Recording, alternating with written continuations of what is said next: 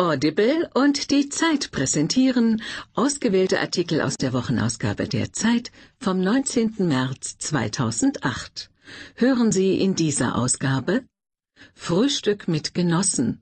Im Moskauer Hotel Lux lebten jahrzehntelang weltrevolutionäre Spitzel, Immigranten und künftige Staatsmänner unter einem Dach. Heute regiert auch dort der Kapitalismus. Von Johannes Vosswinkel. Zurück in die Zeiten des Selbstbetrugs? Deutschland befindet sich gegenwärtig auf dem Weg nach links. So lautet angesichts der Wahlerfolge der Linkspartei der Befund zahlreicher politischer Kommentatoren von Joschka Fischer. Kein Sinn für Sinnlichkeit. Unser Kolumnist erklärt, warum die CDU eine Anti-Sex-Partei, die FDP eine Sadomaso-Partei und die SPD das größte Rätsel überhaupt ist. Von Harald Martenstein. Ich habe einen Traum. Alison Goldfrapp. Ich sah einen großen Baum, er wuchs in den Himmel und ich fühlte mich geborgen. Von Ulf Lippitz. Hässliche Spiele. Natürlich möchte man Olympia in China sofort boykottieren, aber es wäre die falsche Reaktion auf die Gewalt in Tibet. Von Matthias Nass. Das große Beben. Banken brechen zusammen, an den Börsen herrscht Panik. Die Weltwirtschaftskrise jedoch ist das noch nicht. Von Uwe Jean Häuser. Ein Wille, aber kein Weg.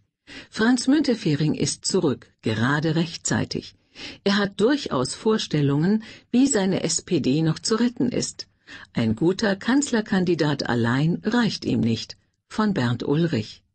Entspannt euch. Nach jahrelangem Streit ist die schwierige Erinnerung an die Vertreibung plötzlich kein Problem mehr zwischen Deutschen und Polen. Ein Lehrstück aus dem Handbuch der Deeskalation von Alice Botha und Heinrich Wiefing. Im Paradies der Glückseligen. Bruttosozialglück statt Bruttosozialprodukt. In Bhutan soll die Politik weniger für Wachstum als vielmehr für die Zufriedenheit der Menschen sorgen. Geht das? Von Andreas Hilmer. Ihr sollt nicht fummeln. Es ist falsch, die Höhe der Renten nach Stimmungs- und Kassenlage zu verändern. Das nützt nur der Linken. Von Elisabeth Niejahr. Gott, Mutter. Eine Ausstellung in der Schweiz räumt auf mit der Mehr vom männlichen Gottesprinzip.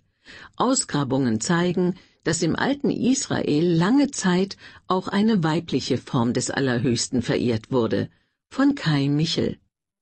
Stimmt's? Ein Haufen Ameisen.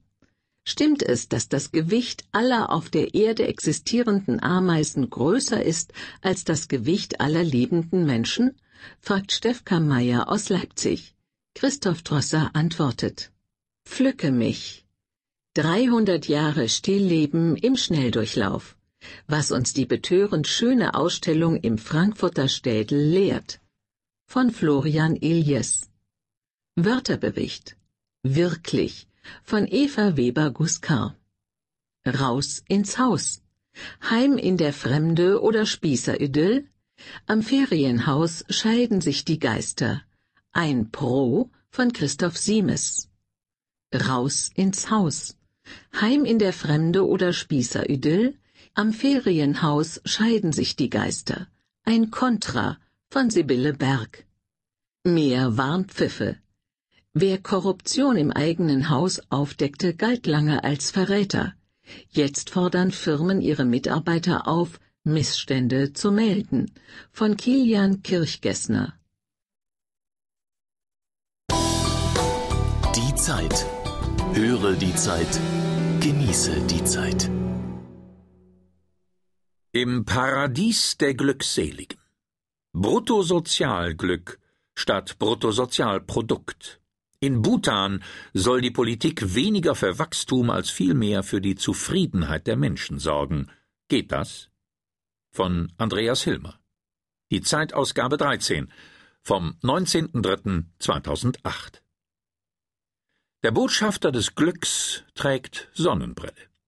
Lächelnd verteilt Latu Wakczuk Aufkleber, die für Bruttosozialglück werben, für die Zufriedenheit der Bürger und das gleich als Staatsziel. Der Mann ist der Tourismusminister von Bhutan und nach Berlin zur internationalen Reisemesse angereist.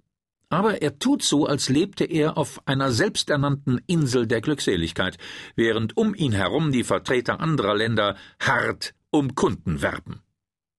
Mehr Tourismus erhofft sich zwar auch Latu, man wolle sich weiter öffnen, aber auch die hohe Reisepauschale von 220 Dollar pro Tag beibehalten, die Massentourismus verhindert. Bhutan, so der freundliche Verwalter des Paradieses, stellt nun mal die Zufriedenheit seiner Bürger über alle Wirtschaftsbestrebungen. Gross National Happiness, unter Experten kurz GNH genannt, hat Jigme Singye Wangchuk, der frühere Monarch von Bhutan, seinem kleinen Land im Himalaya in den 1980er Jahren verordnet einem Land, das, gemessen an den normalen Kennzahlen, noch Entwicklungsland ist. Trotzdem sagte der König einmal, das Streben nach Bruttosozialglück zählt mehr als das Bruttosozialprodukt. Und dieser Satz sorgt im Westen bis heute für Aufsehen. Auch so erklärt sich das Lächeln auf der Tourismusmesse. Wirtschaftliche Entwicklung um fast jeden Preis überlässt man den anderen. Bhutan versucht, glücklich zu werden. Auf dem Weg ins Glück hat der König seine Macht abgegeben. Die Monarchie wird in diesen Tagen von der Demokratie abgelöst, und zwar auf Wunsch des alten Königs. Der meinte, dass Pluralismus für die Zukunft des Landes besser sei als absolute Macht. So hat er nach britischem Vorbild zunächst ein Oberhaus wählen lassen, die erste Unterhauswahl folgt am 24. März. Auch den Thron hat er schon auf seinen Sohn übertragen. Der soll im Land jetzt GNH, die Bürgerzufriedenheit, als übergeordnete Maxime für Wirtschaft und Entwicklung vorantreiben.